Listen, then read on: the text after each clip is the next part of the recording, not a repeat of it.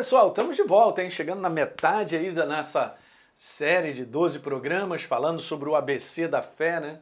Fazendo comentários a respeito desse book que eu tenho sobre o ABC da fé e tem outros também. Entre lá no lpeixoto.com, você vai ter uns links todos sendo colocados aí para você entrar lá e você dar um download de graça e você aprendendo, né?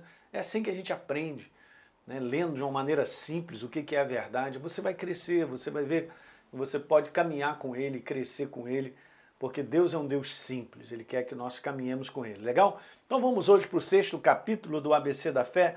A fé pode não funcionar, pastor? Claro.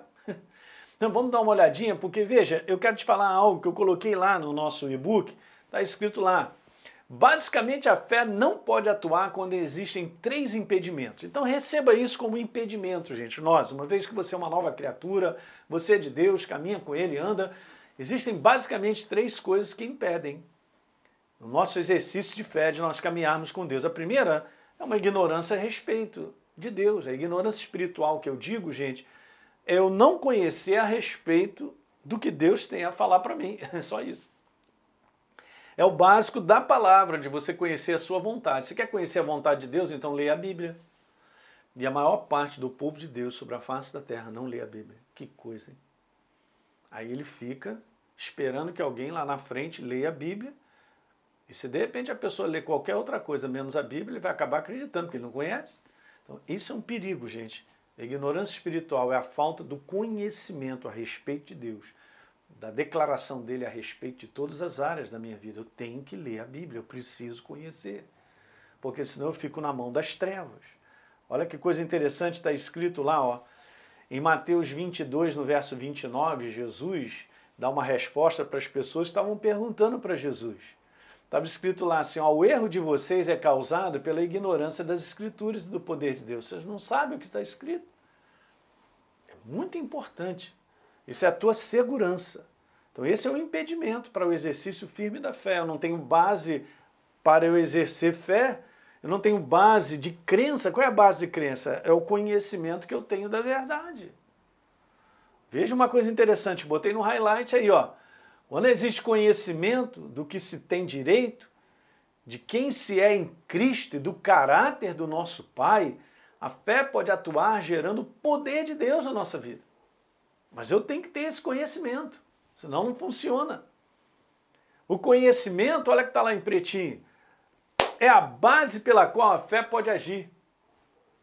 Eu só tenho fé porque eu tenho conhecimento. É assim que funciona. A ignorância nos leva a errar e nos desvia da verdade em muitos casos. Legal? Uma segunda coisa que é um impedimento para que a gente possa exercer fé é uma postura incrédula. É interessante essa postura, eu coloquei aqui. Incredulidade, gente, não é a pessoa que não conhece a verdade, mas sim aquela que, apesar de conhecer a verdade, ela rejeita. Porque muitas pessoas ouvem a verdade, mas não quero, ah, não acredito na Bíblia, está ouvindo a verdade, está ouvindo, está ouvindo. Ouve aqui, aqui, alguém faz um comentário, aquilo outro, ou até mesmo a pessoa vai na igreja, ela ouve uma mensagem e tal, mas ela rejeita. Essa é incredulidade. Então, a fé não pode funcionar aonde a verdade é rejeitada. Né? Jesus teve dificuldade de ir na sua terra natal e fazer muitas coisas lá porque as pessoas estavam cheias de incredulidade. Né? Elas rejeitaram quem Jesus é.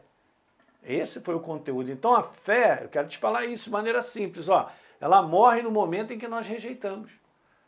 No momento em que eu rejeito a verdade, não existe mais fé. Não existe mais crença. Eu não acredito, eu rejeito. Então não funciona. Então isso é um baita do impedimento. E por último, um outro impedimento, são três impedimentos, é eu estar tá aí numa parceria, coloquei dessa maneira, a estar tá vivendo fora do padrão de Deus de maneira consciente. Entende? Você se torna uma nova criatura, a gente sabe que o nosso padrão de vida muda, né?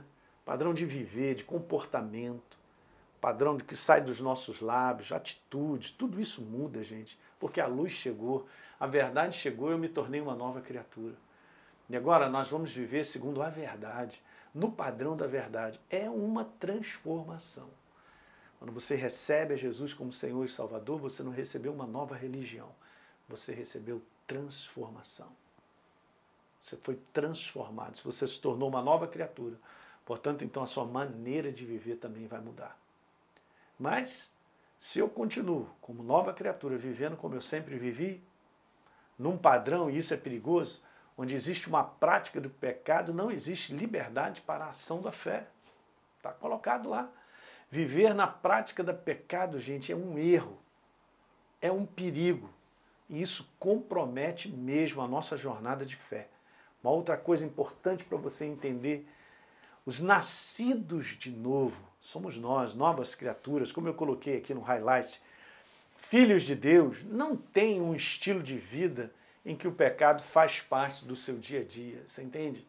Nós fomos libertos de um padrão de comportamento e de vivência. Nós fomos libertos. Nós não andamos mais no curso do sistema desse mundo. Por quê? Uma nova identidade, uma, uma, uma, uma vida nova entrou em nós. Nós somos nascidos, nascidos de Deus. É diferente, o nosso padrão agora muda, porque primeiro nós mudamos interiormente, fomos transformados.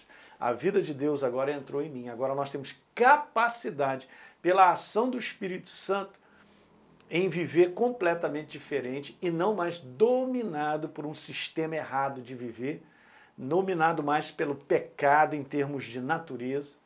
Agora nós podemos viver o padrão de Deus. E é maravilhoso. Esse é o segredo. Legal?